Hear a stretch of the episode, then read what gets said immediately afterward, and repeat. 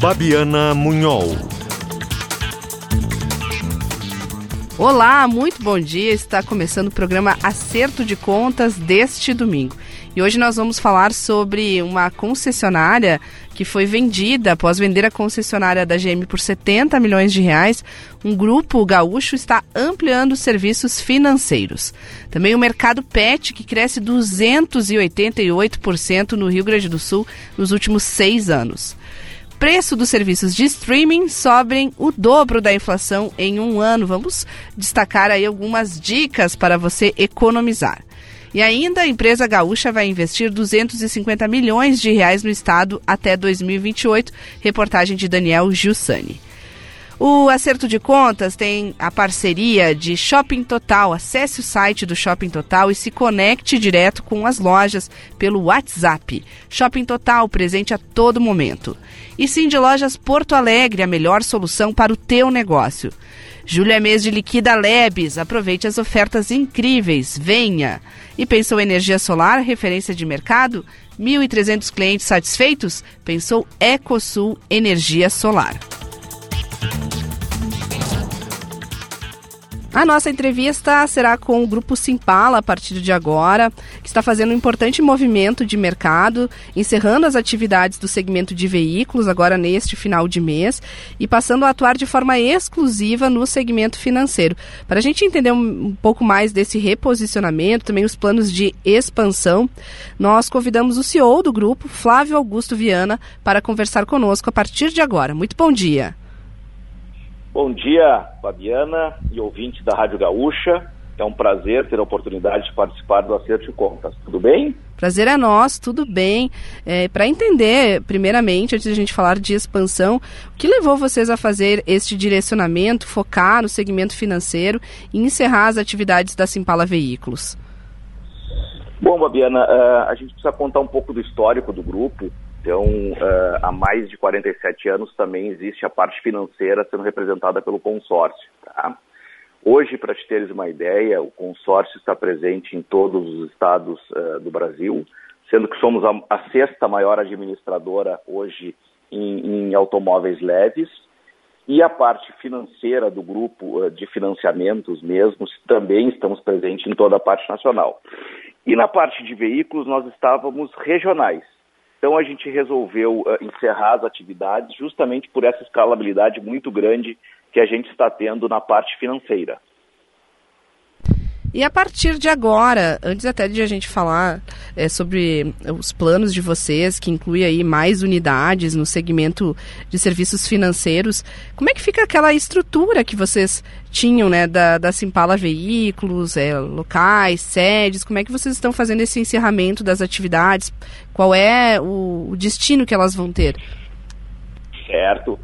A parte, a parte estrutural, uh, o grupo que compra o esponqueado entra e opera nas, nas uh, estruturas físicas onde estavam a Simpala Veículos e as pessoas estão sendo todas admitidas pelo novo grupo também. Então a gente não vai ter uh, demissão e pessoal sem emprego. Isso foi uma das, um dos pilares basilares do negócio, certo? E como é que fica a partir de agora, então, é, os serviços que vocês oferecem, Simpala Financeira, Simpala Consórcio, Simpala Seguros, Simpala Promotora? Vocês é, têm aí, é, entre as novidades, essa questão de consórcio imobiliário, porque, é, como o senhor destacava mais cedo, há muito tempo vocês já operam nesse, nesse sentido, mas quais são as novidades? Como vocês, a partir de agora, vão é, é, investir mais nestes novos segmentos, que não são tão novos, né, é, para vocês, né, essa questão, falando como um todo, né, de, de seguro, mas o, o imobiliário, sim, é uma novidade. Certo. Uh, recentemente nós adquirimos uma rede de lojas, onde era o nosso maior parceiro comercial, representava 25% de toda a venda de cartas de crédito, aonde ele possui lojas físicas, que agora somos uh, nós que estamos. Essas unidades estão espalhadas entre Santa Catarina, Paraná, Mato Grosso do Sul, São Paulo e Rondônia, certo? Então, uh, a gente, a partir dessas 20 lojas inicia um processo de expansão, onde a gente aumenta uh, essa, essa parte física para mais 50 lojas, A gente termina 24 com 50 lojas, aonde também tem essa parte, eh, essa novidade do consórcio imobiliário que passará a ser ofertado a partir de 1 de agosto de 2022. Nosso quartel aqui, general, que eu digo, que ficava na Ipiranga, agora está indo para o Carlos Gomes 222, onde nós alugamos o andar inteiro, aonde a parte administrativa dessas empresas se encontrarão. Mas a parte de vendas está espalhada em todo o Brasil hoje, Fabiana. E vocês estão é, investindo quanto em termos assim de, de, de dinheiro mesmo, né, nessa questão? Olha, eh, a parte de investimentos, a gente fez um, um primeiro investimento nessas lojas de 10 milhões de reais é, e segue um plano, de, um plano total de investimento. Eu ainda prefiro não, não comentar para não chamar muito a atenção de mercado. E vocês têm hoje, por exemplo, no caso da Simpala Promotora, né, que vai ter novas lojas uhum. no país. Quantas unidades uhum. e quantas vocês pretendem ter aí no planejamento estratégico? Como eu te disse, hoje a gente já larga de 20 unidades, é, já operando. Temos até o final do ano, aumentaremos para 30 e em 2024 eh, o planejamento é de abrir, estar com 50 lojas abertas pelo Brasil. E assim, pelo acompanhamento que vocês têm é, de mercado, é, o que, que vocês é, percebem que podem também investir em outros segmentos que ainda não trabalham, mas que está no radar? Está no radar hoje, que nós já estamos listados, é um FDIC que já está na CVM, sendo listado, administrado pelo Banco Master, com a gestora Harbor, para comprar ativos financeiros da própria administradora e da própria Simpala Financeira. Esse FDIC começa listado com 100 milhões de reais e a gente pretende que no ano que vem a gente mandate um outro FDIC para um bilhão de reais. E assim, é, a gente detalhando um pouquinho mais né, sobre é, é, essa expansão. Tem algumas regiões aqui do estado que vão ter maior destaque. Para onde vocês estão indo com maior força? Na parte do estado, nós já, já o nosso plano contempla a loja física uh, que vai ser uma flagship nossa em Porto Alegre. Teremos Caxias do Sul, teremos Pelotas e teremos Novo Hamburgo, as lojas físicas nossas. Porém, hoje nós já atuamos com mais de 150 parceiros somente no Rio Grande do Sul na parte de financiamentos, ou seja, a gente financia as lojas de automóveis seminovos. Então, só no Rio Grande do Sul já são 150. E você já tem ideia de quando devem abrir essas unidades? Estas quatro unidades até o final do ano. Ah, neste ano ainda? Neste ano ainda. E fora do Rio Grande do Sul, para onde vocês miram? Já estamos com lojas novas abertas neste momento. Estamos inaugurando Cascavel, estamos inaugurando Foz do Iguaçu eh, em setembro. Eh, recentemente mandatamos a loja de São Bernardo do Campo, Sorocaba também. Estamos abrindo até o final do ano também Goiânia e o resto a gente deixa para falar na próxima entrevista, né, Babiana? Com certeza. Eu largo toda. Agora chama atenção, né? Vocês abrirem loja física, essa questão do presencial, depois é, do que a gente passou com a pandemia. Uh, por que, uhum. que é uhum. importante esse contato, essa proximidade? Olha, a gente ouve muito a questão do digital hoje, certo? Então, a gente também migra para a parte digital, novos apps, nova parte de comunicação mas a gente acredita muito ainda na parte da força de venda de campo, certo? É, por dois motivos. A parte de consórcio, vendedores consultivos nos locais das lojas mesmo, é, e consultores de vendas de financiamento, onde é aquele pessoal que vai e contata os lojistas e abre novas frentes de venda.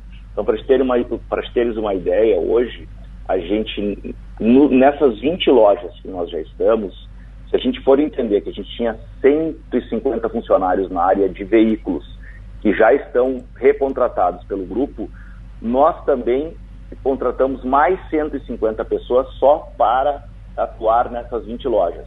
Então o grupo não diminui de tamanho, ele escala de tamanho. Tá certo, que boa notícia, né? gerando aí boa, renda, gerando empregos aqui no Rio Grande do Sul, também fora, né, com essa expansão nessas cidades do oeste Isso. paranaense e outras que já foram adiantadas aí nos planos do grupo Simpala. Muito obrigada, CEO Flávio Augusto Viana, um bom dia, um bom trabalho. Eu que te agradeço, Fabiana, ouvintes da Rádio Gaúcha, estamos sempre à disposição e muito obrigado pelo espaço ofertado aqui pela empresa. Nós que agradecemos.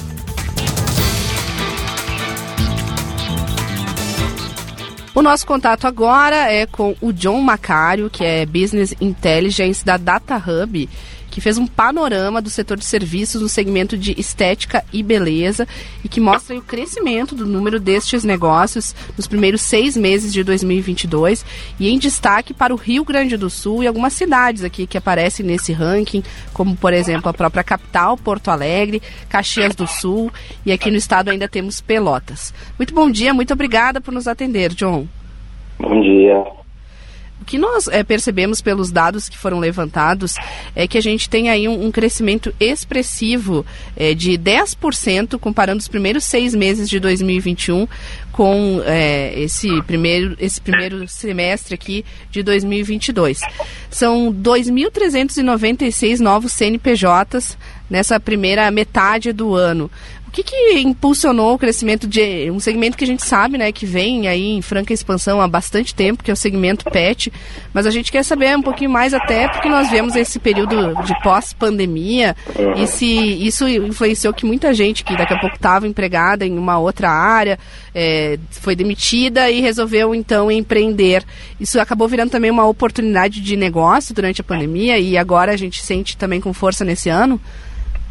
Com certeza, até porque, né, quando a gente fez a pesquisa, 62% aí na região sul é, se enquadram como MEI, né, microempreendedor individual. E aí a gente viu que agora na pandemia muita gente fechou, mas esse segmento teve uma alta relativa, então quando a gente compara, por exemplo, é, aí no Rio Grande do Sul, em seis anos o aumento foi de 288% nesse segmento, né? E aí muita gente viu a oportunidade de talvez trocar ali de, de emprego, trocar de ramo. O serviço da tecnologia também foi algo que impulsionou, que a gente avaliou, porque muita gente divulgava por rede social seus negócios e muitos pets também começaram a oferecer serviços em casa para pegar o animal né, durante a pandemia.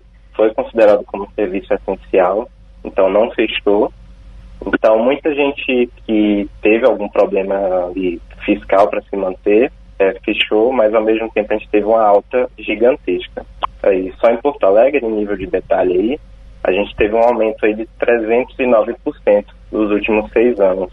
Pois é, porque também é, essa questão né, de serviço daqui a pouco domiciliar, é, justamente por conta da pandemia, faz com que algumas é, empresas tenham sido regularizadas a partir de agora, ou investindo no presencial. Isso também pode ser aí um argumento para explicar esse crescimento já em comparação ao ano passado, nesse primeiro semestre?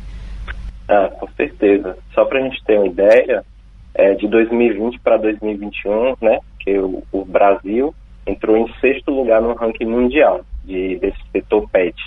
E a gente vê que que o Rio Grande do Sul e a região sul como um todo segue essa mesma tendência aí do Brasil. E por que Porto Alegre aparece e só perde para Curitiba no ranking das cidades que mais tiveram aí aumento de negócios do ramo pet no segmento aí é, de higiene e também de beleza? Então, a gente avaliou aqui, né, pela pesquisa que a gente fez, de estados ali o Rio Grande do Sul teve um grande destaque, principalmente para abertura de novos meios. Então a gente avalia que esses é, fenômenos aí, tanto de, de MEI, surgimento de MEI, e principalmente focado aí, né, que é o, foi o maior estado que teve o maior quantitativo aí, é, que representa a concentração aí na capital de Porto Alegre apesar de a gente ter esse crescimento vertiginoso, ao mesmo tempo a gente também é, tem aí alguns números que chamam a atenção é, de bastante fechamento. É um uhum. tempo de vida curto dessas empresas? O que, que explica isso? Então, né, quando a gente fala de MEI, é, MEI são, ali, micro e MEIs também são muito suscetíveis a mudanças econômicas. Então, nesse período de pandemia aí, a gente sentiu bastante uma variação. E o setor de serviço, quando tem esse tipo de crise ou recessão, é o primeiro a sentir o impacto disso. Então, a gente vê que realmente de 2020 deu para segurar um pouquinho mais, mas na transição de 2020 para 2021, a gente teve um fechamento em massa justamente por ser o período aí, né, que a gente sofreu mais na economia. Agora eu estou olhando aqui a curva, né?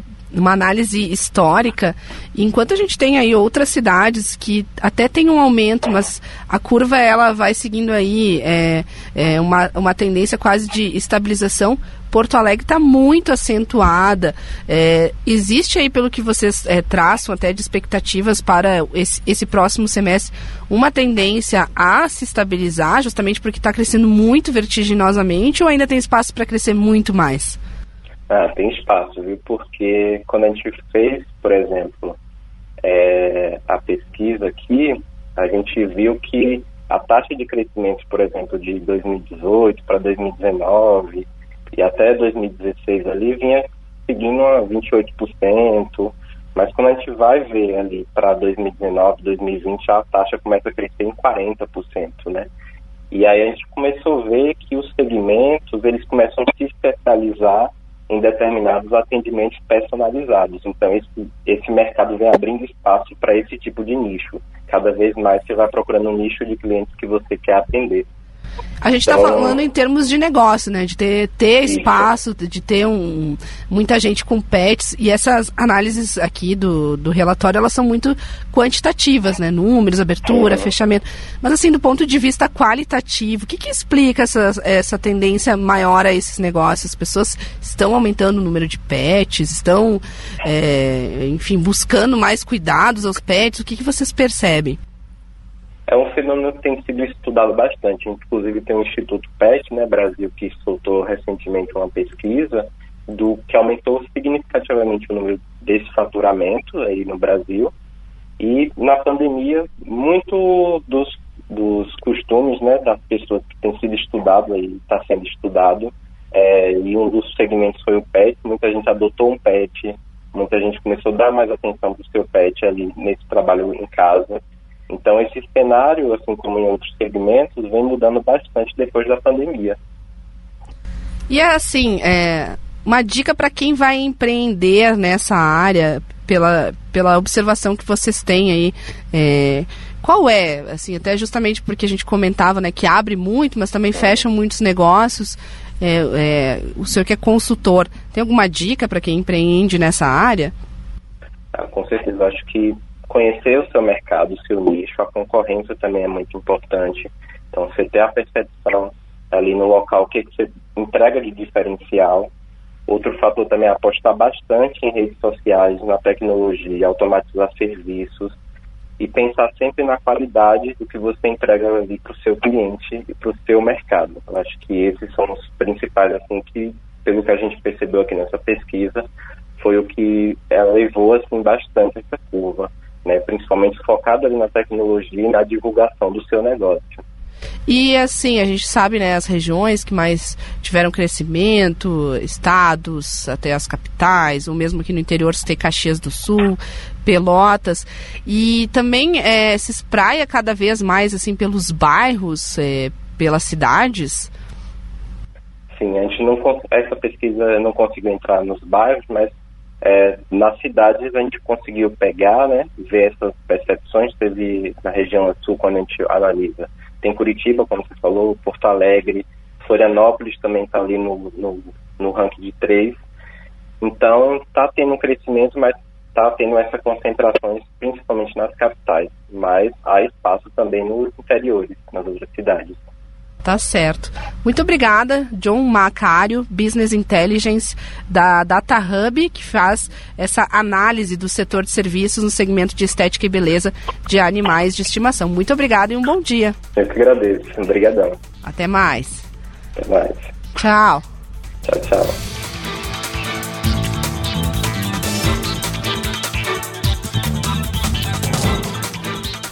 E no próximo bloco a gente vai falar sobre a inflação nos serviços de streaming e também sobre uma empresa gaúcha que vai investir 280 milhões no estado até 2028.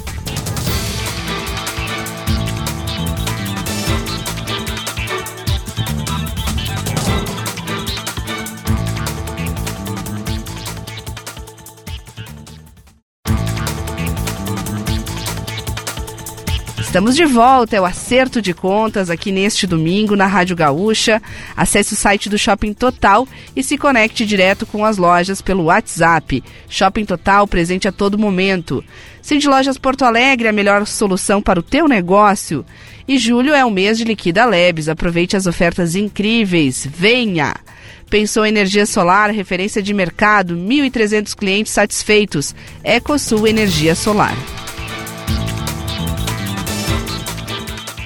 Vivemos um período de inflação e ela não se restringe apenas a, a, gastos nos supermercados, gastos com combustíveis, mas gastos que cada vez mais ganham espaço no orçamento doméstico.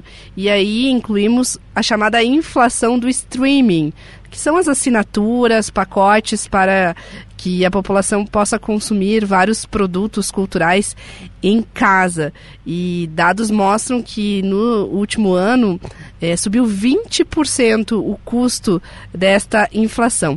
Para a gente planejar melhor esta situação, nós vamos conversar agora com a Eliane Tanabe, da Planejar, que tem sede em São Paulo e ela é planejadora financeira. Muito bom dia, Eliane. Bom dia.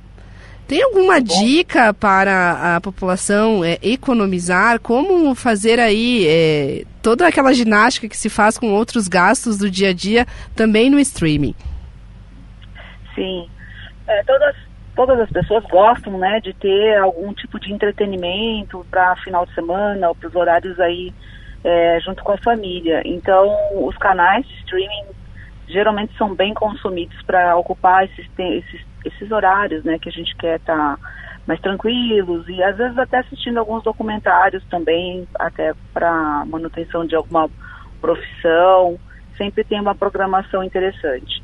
E eu vejo que as famílias cada vez mais estão consumindo os streamings avulsos, vamos chamar assim, que não estão aqueles pacotes fixos de operadoras, né? Então, isso pode se tornar é, um consumo é, cego, vamos dizer assim, um consumo onde você vá assinando os streamings e, e chega um momento que esse, essas assinaturas se tornam ineficientes. Então, uma das Ou seja, é a pessoa nem percebe o quanto ela está gastando, porque tem um valor diluído e aí acaba não colocando aí nas suas planilhas, é isso?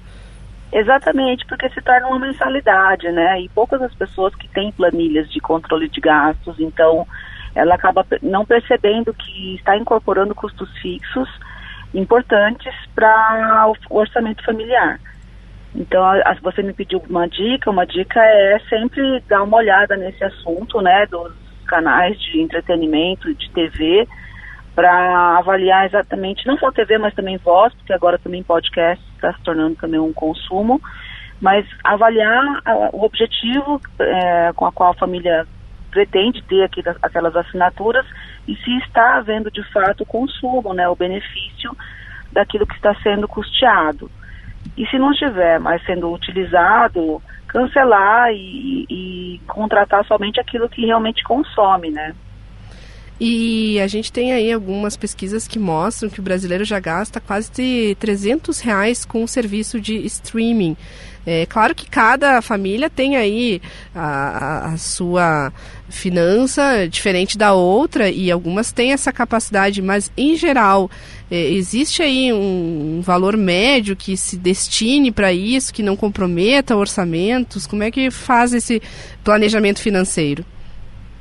Olha, nós temos famílias assim médias que em atendimento no planejamento financeiro via uh, uh, o meu trabalho, né? Onde eu vejo que as pessoas conseguem manter aí uma faixa média de 60 reais, é, 70 reais. Mas já tenho famílias sim chegando à ordem de 240, 250 reais só de consumo de streaming, fora o pacote da operadora. Então isso se torna 500, 600, 700 reais mensais.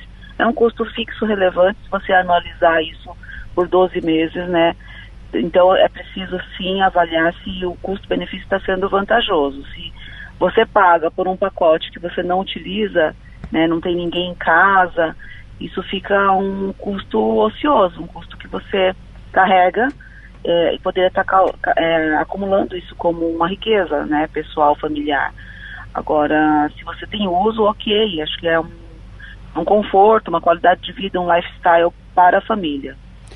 A gente vê muito essa situação no supermercado de substituir o produto por uma marca com um preço menor, mas como é que fica essa relação de consumo quando é, é com gostos muito pessoais. É, é, de repente quer ver aquela determinada séries que só tem no streaming, mas aquele streaming teve um reajuste maior que o outro. Como é que se lida com essa situação? Então, isso é uma escolha pessoal, né? Uma escolha familiar. Então, para quem mora sozinho, não, não, tem muito segredo. É escolher realmente aquilo que está sendo mais vantajoso em termos de custo-benefício, aquilo que se consome. Já para quem convive com famílias grandes, duas, três, cinco, sete pessoas dentro de casa, aí é importante fazer uma conversa familiar para definir uma estratégia de quanto queremos gastar com esse assunto do entretenimento familiar via streaming. Então, determinar um orçamento também é uma dica interessante para uma família grande. E aí sempre tem que fazer essas é, concessões, né? Talvez uma pessoa que queira muito um canal só por, por um determinado filme, talvez fazer uma assinatura temporária ou abrir mão realmente e aceitar uma que to toda a família está aceitando como um pacote básico para ter alguns canais de entretenimento. Essas promoções, elas valem a pena, assim, é, desde que observado justamente nesses períodos de carência? Sim, sempre vai de depender também de contexto é, de uso, né, da família.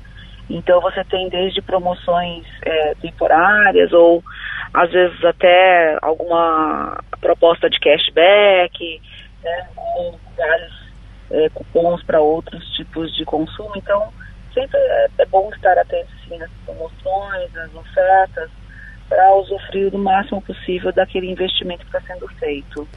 Ao mesmo tempo em que o brasileiro vem gastando mais com esses serviços de streaming, é, eles foram incorporados justamente eh, antes da pandemia como uma alternativa daqui a pouco a outros gastos, é, saídas para cinema, aí tem o custo do combustível, o custo da entrada, o custo da alimentação. É, aí veio a pandemia, esses serviços se intensificaram ainda mais e agora a gente vive um novo momento, aquele momento em que é, retomada é, das atividades presenciais é, faz com que as pessoas também é, tenham que fazer esse balanço. Daqui a pouco eu estou saindo mais, então vou reduzir o gasto que eu tenho com streaming, ou ao mesmo tempo é, ela vai é, fazer esse cálculo e ver que ainda assim é mais vantajoso e aí mantém. É, como equilibrar essa situação? Exatamente. A vida é feita de diversas áreas, uma das áreas é a área de lazer, o streaming cai exatamente nesse, nessa categoria de, de gastos, né, de lazer. Então, você precisa avaliar, né, cada pessoa tem que avaliar quanto está destinando da, do seu orçamento para lazer, para qualidade de vida.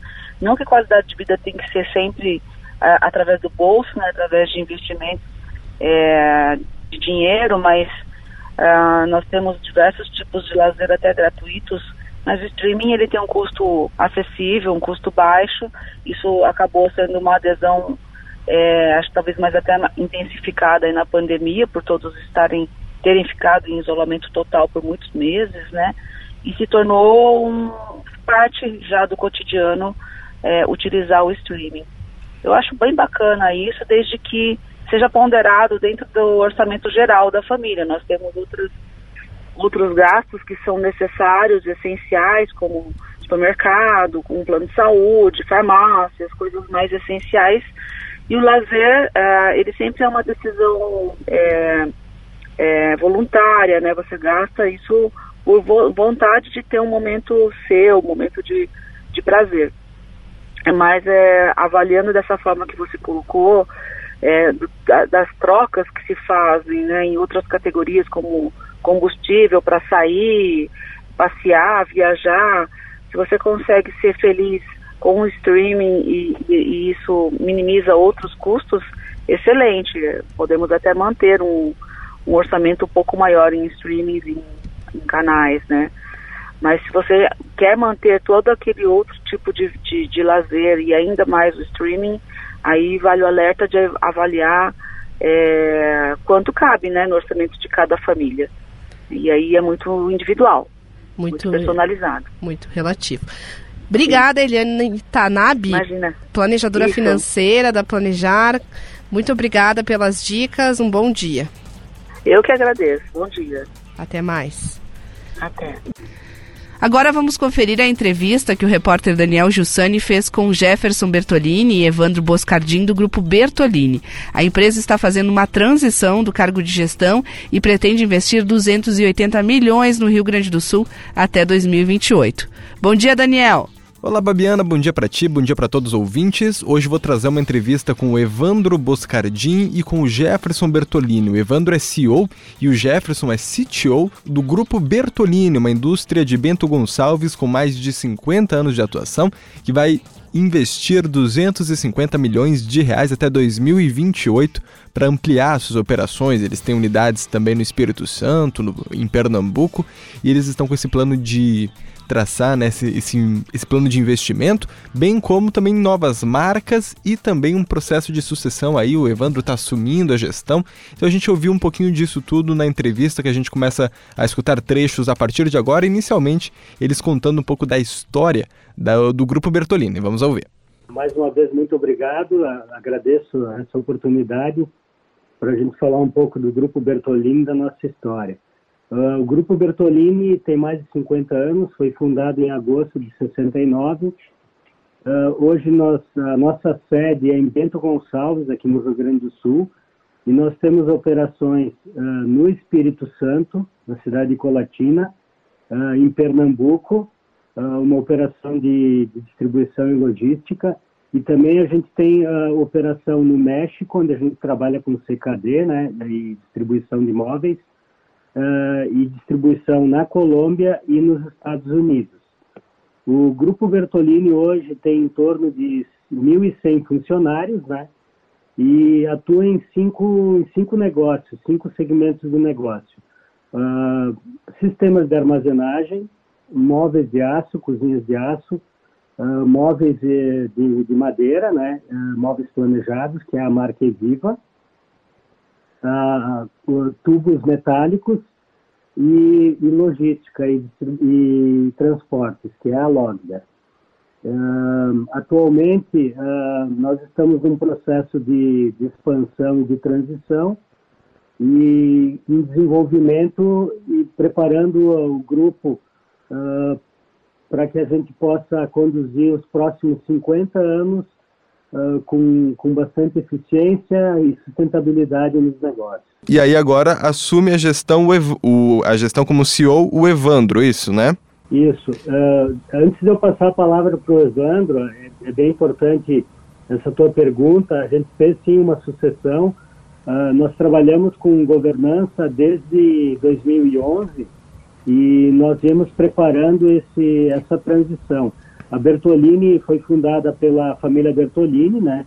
Uh, meu pai, meus tios, cinco irmãos, e, e, e, esse processo de transição culminou em de 2020 para 2021, quando a gente eh, estruturou um novo modelo de gestão, a saída do seu Antônio, que era o presidente naquele momento, hoje ele atua só no conselho de administração, o Evandro assumindo a área executiva e eu a área de pessoas, governança e a transformação da companhia. Então, uh, foi um movimento bem importante para nós, uh, para o grupo, né, para a família, no sentido de profissionalização dos negócios uh, e preparando essa estrutura para poder enfrentar os desafios que a gente tem, principalmente de mudanças de cenário econômico, uh, e, e, cenários de mercado que a gente vem enfrentando, né? Sim. Vou passar a palavra para o Evandro, porque ele possa falar um pouco também de, de como está acontecendo isso na, na questão econômica e de desenvolvimento dos negócios. Tá certo. Pode falar, Evandro. Obrigado aí também pela, pela presença aqui no, no programa. Obrigado. Bom, Daniel, uh, a empresa vem passando por um processo de evolução contínuo, né? A gente tem alguns pilares estratégicos que sustentam esse, esse processo de transição. A empresa vem em contínuo planejamento estratégico com visão de futuro para se posicionar de forma adequada ao mercado. Nos últimos dois anos, a Bertolini sofreu um processo de mudança muito grande, o que proporcionou para nós uh, uma sustentação de resultado, um crescimento substancial de faturamento. Né? O grupo de 2020 para 2021 cresceu na ordem de 61%, então atingindo um faturamento de 757 milhões de reais. Para o ano de 2022, a gente tem um budget onde apresenta um faturamento também uh, com crescimento de mais de dois dígitos aí, né, de 21%, que poderá atingir a casa dos 900, 920 milhões de reais, uh, com resultados consolidados. Uh, temos sim desafios pela frente, até porque o cenário, como o Jefferson comentou, econômico uh, para o segundo semestre, em questões fiscais, questões de inflação, questões de taxas de juros, ele nos traz ainda mais dificuldades, mas a empresa se mostra preparada, até porque a sustentação dela também, como foi apresentado, ela tem cinco segmentos de negócio, né? Isso dá robustez, enquanto um negócio para um segmento, por exemplo, de varejo, talvez não tenha tantas, uh, não, não, não, esteja surfando tanto quanto a armazenagem, por exemplo, a gente ainda consegue uh, ter os dois dígitos de crescimento. E Evandro, tu já trabalhava na empresa ou tu entra agora para assumir esse cargo, cargo de gestão, de executivo? A mudança da, da estrutura organizacional da companhia, ela começa a acontecer em 2020, eu entrei como uh, CFO da companhia, né? Em 2021, a gente fez essa nova transição, uh, onde o senhor Antônio Bertolini, que era o presidente da empresa e foi para o presidente do conselho, ele assumiu a presidência do conselho, então saiu da presidência da empresa. Aí uh, a gente tem a passagem onde a gente estruturou como CEO, daí eu fiquei como no cargo de CEO, né? E o Jefferson ficou como no cargo de CTO. Então, a gente tem outros diretores que estão também na estrutura. Cada unidade de negócio tem a sua diretoria e a estrutura ela está definida nessa forma. Sim. Bom, agora eu quero falar sobre outras duas novidades. Uma delas é uma marca que vocês lançaram, mas que ainda não foi anunciada oficialmente, né? Que na imprensa, que é a Save Space. Que é essa marca, ela faz parte desse grupo de cinco marcas que vocês que vocês trabalham, isso? É, de fato, a Save Space, Daniel, ela está dentro do guarda-chuva de negócios que a gente chama Eviva, né? Tá. Que são os móveis planejados, uh, móveis de madeira, MDF, MDP. E, e, o, e o surgimento da Save Space, é, como a gente atua nesse segmento de varejo, imóveis planejados, né? Nós estamos fazendo uma transição agora com a Eviva é, para um modelo de do modelo de lojas exclusivas para um modelo de franquia, né? Que é um segmento de renda média, média alta no, no mercado. E nós, é, como a gente acompanha esse mercado imobiliário e de, de consumo, nós identificamos que tá, estava ocorrendo, ou que vem ocorrendo já há bastante tempo, uma redução dos espaços uh, de apartamentos, né? Então, para te teres uma ideia, na década de 70, uh, uma média do, do imóvel era em torno de 70 metros quadrados. Ele vem reduzindo de tamanho, chegando a 2020 em torno de 45 metros, de metros quadrados, a menos da metade.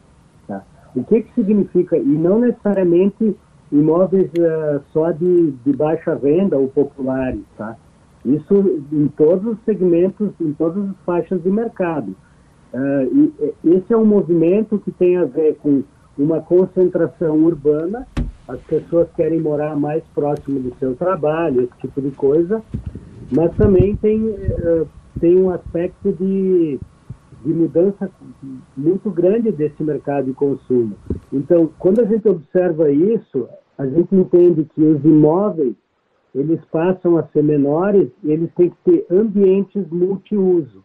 Então, nós desenvolvemos uma linha de produtos e aí criamos essa marca, né, Save Space, que é economizar ou aproveitar o espaço, né, onde eu tenho uh, produtos multiuso que eu posso transformar, por exemplo, um quarto numa escrivaninha de, de, de, home office, por exemplo. Então a gente tem uma, um aspecto de multiplicar os ambientes ou transformá-los no uso. Então, uh, e, e, outro aspecto é, nesse sentido é que tem toda essa mudança social de, uh, de componentes uh, de como as pessoas estão se relacionando com o seu uh, ambiente, com uh, de, de, trabalho, com o ambiente de lazer, e, vem, e a Save Space vem justamente nesse sentido para responder a esse desafio. Sim. E como é que e vocês, né, tem então essa área muito ligada a móveis, né? E durante a pandemia, como tu falava bem, Uh, foi, aumentou muito a procura, né? As pessoas querendo comprar coisas para casa, querendo ajeitar as casas, passaram a olhar mais para dentro de casa, né? Para ver qual, como era o espaço, assim. Mas agora, então, a gente está vivendo um momento, né? Agora, atualmente, em que as pessoas estão voltando a sair de casa, né? Estão indo, voltando para os seus escritórios, voltando a trabalhar fora de casa. Como, o, como a empresa de vocês vê esse movimento, assim? É, preocupa vocês? Uh, a gente pode falar sobre dois aspectos. Eu vou falar um pouco sobre a questão uh, uh, nem tanto de mercado, mas é óbvio que tem, tem um influxo agora no consumo. as pessoas voltam a sair, voltam a viajar e elas vão também gastar mais em outros segmentos. Houve uma concentração durante o período da pandemia na, em, todo, em tudo que se relaciona à casa, não só móveis, tá? Agora é natural que isso uh, se, se movimente para outros segmentos, outros produtos, né? Então a gente está observando esse mercado e está trabalhando nesse sentido uh, de, de acompanhar isso. Uma coisa ficou clara: o, o consumidor entendeu que, uh, que a sua casa não era só um local para, estar, para dormir ele também precisa ter qualidade de vida e eu acho que isso veio para ficar e não talvez com tanto impacto, com tanta concentração no período da pandemia, por causa das pessoas estarem reclusas ali dentro, mas a, a importância da casa, do ambiente, da qualidade permanece. Então o nosso o nosso desafio é continuar desenvolvendo produtos e soluções nesse sentido. No outro aspecto, tem tem um movimento uh, social e econômico uh, muito forte pela coisa do trabalho híbrido. Não é que voltou, acabou a pandemia ou reduziu o impacto, a vida volta ao normal, mas uh, algumas coisas permanecem. Por exemplo, o trabalho híbrido ele já é uma realidade hoje. Né? Muitas empresas estão exigindo a volta completa das pessoas que trabalham em, em áreas corporativas, de negócio, uh, escritórios, e, mas a realidade é que a gente tem que lidar com isso e, e, e tem que trabalhar num, numa dinâmica uh, equilibrada, entendeu? Eu diria nem tanto ao céu, nem tanto à terra, nós não estamos exigindo 100% presencial, mas uh, criando condições para também ter um trabalho híbrido, mas é, sim é importante o retorno, porque existe todo um aspecto de convivência uh, nesse sentido, né? Ah, bem. Eu acho que sobre a questão econômica do período pandemia e pós, que houve impactos fortes, eu vou deixar para que o Evandro fale disso, tá? Tá certo. Uh, sobre a questão econômica em relação à questão da pandemia, uh, a empresa realmente aproveitou o momento uh, que que, é, que a própria pandemia, infelizmente, trouxe, né, que foram essas questões de a gente estar recluso nas nossas casas, mas ela trouxe também o deslocamento da questão financeira para o investimento no bem-estar e da qualidade de vida interna uh, do imóvel. Né? Então, uh, a gente cresceu muito nesse, nesse segmento e expandiu muito em capilaridade e market share e conseguimos ter bons resultados. Uh, nós, como grupo, uh, dentro dos próximos anos e no nosso pipeline de crescimento, a gente continua investindo e a gente continua investindo em todos os segmentos do negócio. Para os próximos anos, a empresa tem uma estrutura, ou para os próximos sete anos, a empresa tem um, planeja, um plano diretor de investimento que ele chega na casa dos 250 milhões de reais. Esses 250 milhões de reais, eles são divididos entre as cinco unidades do grupo, né? Isso vai nos, nos proporcionar uh, uma sustentação, inclusive de crescimento de dois dígitos, né?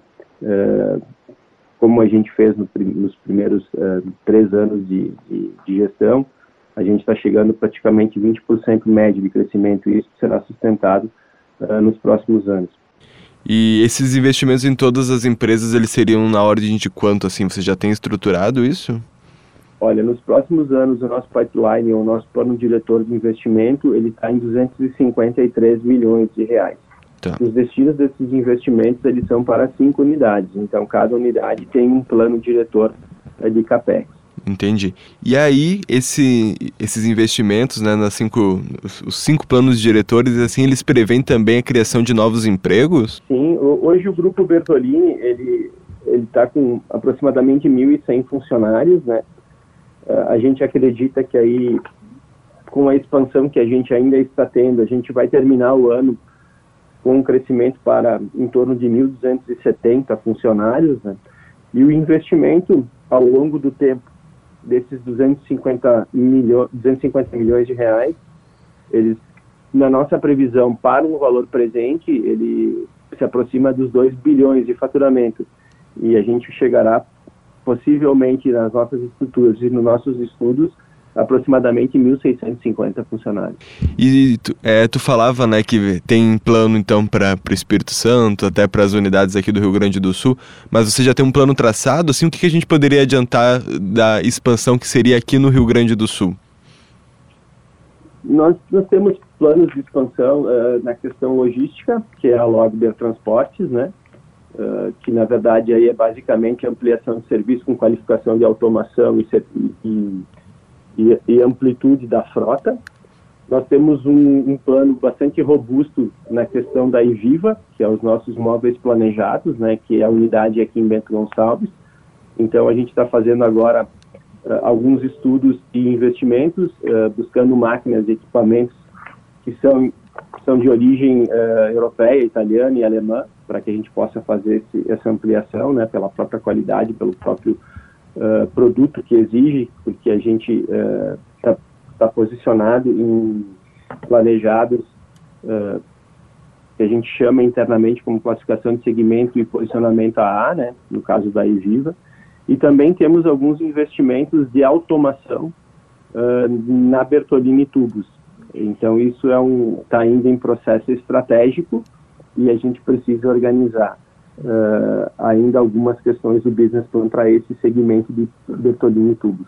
Tá então nossa conversa com Jefferson Bertolini e com o Evandro Boscardin, CEO e CTO do Grupo Bertolini, que está com essas novidades. Tem mais detalhes da entrevista lá em gzh.com.br barra Guerra. Este é o Acerto de Contas. Você conferiu o programa de economia da Rádio Gaúcha para Shopping Total. Acesse o site e se conecte direto com as lojas pelo WhatsApp. Shopping Total presente a todo momento. Cindy Lojas Porto Alegre, a melhor solução para o teu negócio. Julho é mês de Liquida Labs, aproveite as ofertas incríveis, venha! E pensou energia solar, referência de mercado, 1.300 clientes satisfeitos? EcoSul Energia Solar. Durante a semana você pode recuperar as entrevistas do Acerto de Contas em GZH. Nós vamos ficando por aqui agradecendo a sua audiência. Na produção tivemos Daniel Jussani e Guilherme Gonçalves, na edição Douglas Weber e na técnica Daniel Reis e também Augusto Silveira. Um bom domingo a todos e na próxima semana a Jane Guerra está de volta. Obrigada aí pela parceria. Até mais. Tchau.